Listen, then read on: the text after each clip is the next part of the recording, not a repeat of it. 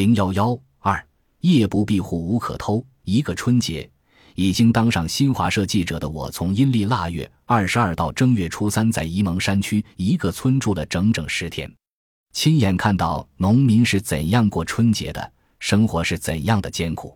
在这十天里，目睹那凄惨场面，心灵在一次次巨大的冲击中颤抖。尽管报纸不能刊登这些，但我还是一次次按动快门。记下那些使人看了心酸的历史。大年三十，走进一个姓鲍的现役军人的家，一间大概有十二三平方的小屋，屋角支招一张锅，四壁空空，因为烟熏火燎，墙壁黑得发亮。靠墙是一张木床，一家三口人挤在这张床上，床对面拴着两只山羊。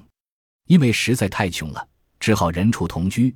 可以明显闻到家里一股羊粪的膻臭味，做父亲感到庆幸地说：“老大到西安参军去了，家里比过去住的宽敞些了。”来到老之前王大爷家，正月初一上午十点，这是一座斜依在半山坡上的低矮草房，墙是碎石片堆起来的。老人在过年前两天没面吃了，嫁到山下的女儿送来一碗用豆腐白菜包的水饺。老伴九十岁了。已病了很久，瘫在床上。听说闺女送水饺来了，嘴里直嚷嚷：“水饺，水饺，要起来吃。”王大爷掀开被子，老伴竟一丝不挂。原来老人没有衣服穿，成天躺在这破被子里。只见大娘灰暗的皮包着骨头，肋骨清晰可辨，两条腿像是铁锨把一样细瘦，裹在她身上的棉被硬邦邦的，油光发亮。带我来的干部说：“没衣服穿，躺在床上两年了，也没好吃的，可命硬。今年九十岁，就是不肯走。”就在八十七岁的王大爷扶老伴起床时，我随手拍下这张照片。屋里有种说不清的味道，像是霉味，又像是臭味。干部就把我拉到门外。干部向王大爷介绍：“我是新华社记者，北京来的。”老人伸出双臂。抱住我，双眼瞅住，连声喊：“领导，领导！”我打量一下，老人脸上已布满老年斑，鼻涕流到胡须上也不擦，一根麻绳扎着黑棉袄，里面没有衬衣，光着身子。乡干部一把把他拉开，说：“把领导衣服弄脏了。”老人很不好意思，忙伸出手替我掸，可又不敢，把抬起的手顺便擦了一下自己的鼻涕。干部说：“领导来看你日子过得咋样？”老人说：“好啊，有吃有穿，托共产党的福。明明已经断粮，连过年也不能吃上一顿饱饭，老伴衣服也没有，还在为上面做掩饰。”老人听干部介绍，我是北京的记者，大着胆问：“刘司令还好吧？”我感到诧异。老人说：“他与儿子一起参加过打孟良崮、打双堆集，又打过长江。儿子当兵，他是之前的民工。”到南京，他就回来了。儿子为刘伯承司令站岗，当了警卫班长。辞行时，还与刘司令一起照了照片。后来独生儿因没有文化，老是头疼，便主动要求回家。听了老人的诉说，刹那间有一种负疚感涌上心头，我感到眼角发热。为了中国革命，老区人民做出多大的牺牲和奉献啊！没有他们，哪有新中国？哪有社会主义政权？可是共产党打下江山后，他们的日子过得还是这么艰难。沿着老之前家下山的路边，是抗日战争中老副救会长王正英的家。老副救会长病倒了，躺在一张床上，见来客了，想撑着起来，可欠欠身又倒了下去，没有力气。掀开他家的锅，从没洗的锅底能看得出来，煮过玉米糊糊，还有野菜。揭开面缸盖，大约有三四斤玉米面。地上篮子里是野菜。这家人因为缺粮食，一天只吃一顿饭，要到下午三点才做饭。老副就会长不到六十岁，头发蓬乱，倒在没有垫背的席子上。胃病发起来了，又没钱到医院去，就在家熬着。问他一九四七年带村里妇女去孟良崮之前的事，他光摇头。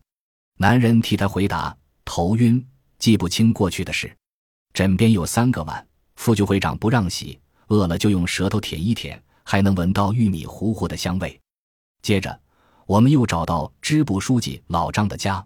这个五十八岁的干瘦老头已当二十一年干部了。问群众为什么这么穷，他说人懒。问有没有办法，他说一点办法也没有。这个村处在山半腰，土地荒薄，小麦产量只有一百斤，人均口粮七十八斤，老百姓靠借账买返销粮。全村人均年收入只有二十九元，家产在三十元以下的十三户。这就意味着，除去一张木床。一张破席，一床烂被和锅碗，快便一无所有了。村里有三十多个光棍汉，有的娶过媳妇，跟人家跑了。他家算混得最好的，有一堆地瓜干，从地上堆满东边半个山墙，还有三四个山东白干的酒瓶。与别人家不同的，他家有一扇门，很简陋的门，木条钉的。他说，村子就是有一条好的，从没有贼，没有可偷的东西。所以也用不着关门。他的五十多岁的老伴一直在旁边，手插袖筒里听我们拉呱。出了他家，乡里干部在路上向我介绍，这支部书记还是新郎官，刚拜堂才三个月。他也当了二十多年干部，可他也当了二十多年的光棍。不久前看着女人的老伴过世了，才把他接过来。这女人在人家那边已当奶奶了。乡干部还介绍。这支书年轻时就爱上过这女人，这女人也有点意思。后来因为他家太穷了，就跟了别人了。没想到三十多年村里一直穷，老张也说不上媳妇。也有说是老张有真情，在一直等着他。也有人说是女人看上老张家堆半墙的地瓜干能吃几年。最后老张还是得到这女人，日子过得还是蛮和顺的。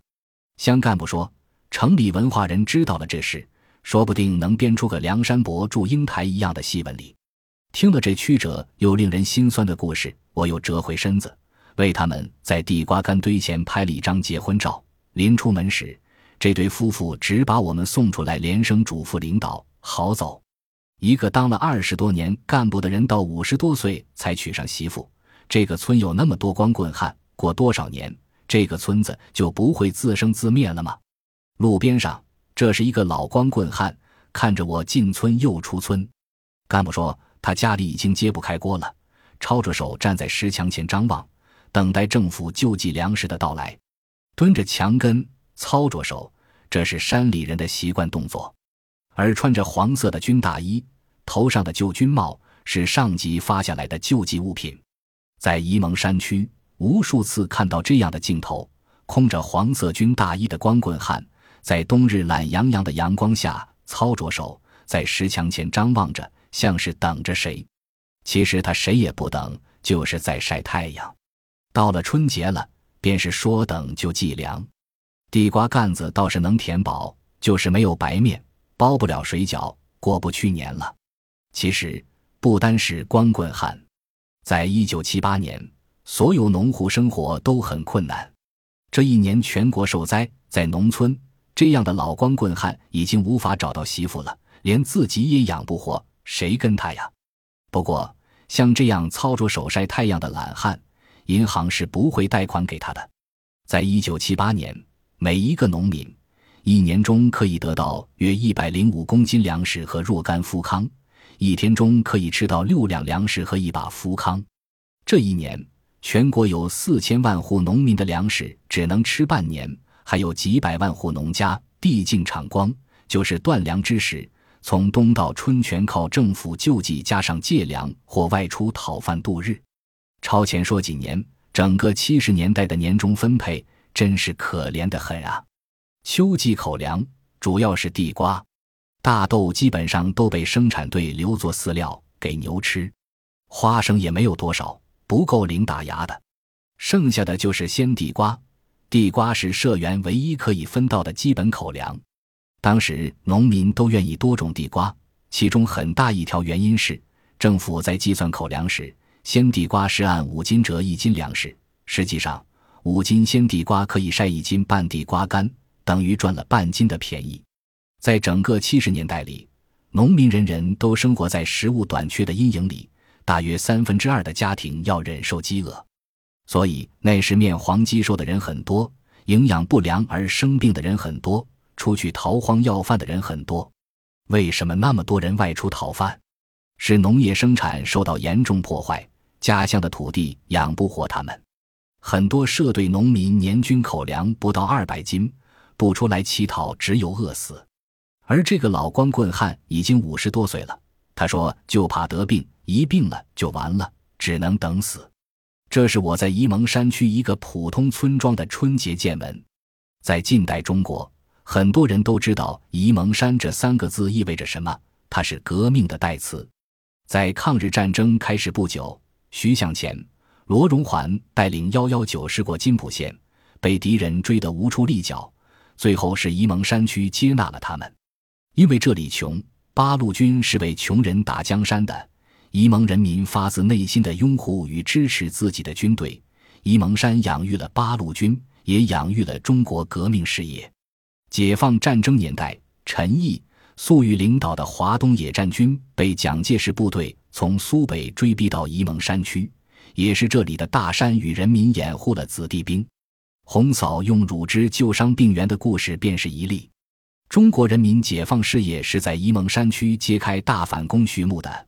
从孟良崮战役、莱芜战役开始，以至淮海战役、渡江战役，在这场历史大转折中，沂蒙山区几乎家家户户都有人上战场。仅在淮海战役中，山东省就出动数百万人的支前队伍，出动小车一百万辆运送粮食，其中百分之六十来自沂蒙山区。沂蒙山区在淮海战役中牺牲战士四万多人，民工数万人。沂蒙山区人民在最困难的时期勒紧裤带，自己吃糠咽菜，把粮食送上前线，把自己的亲人送上战场，为中国革命做出巨大的牺牲。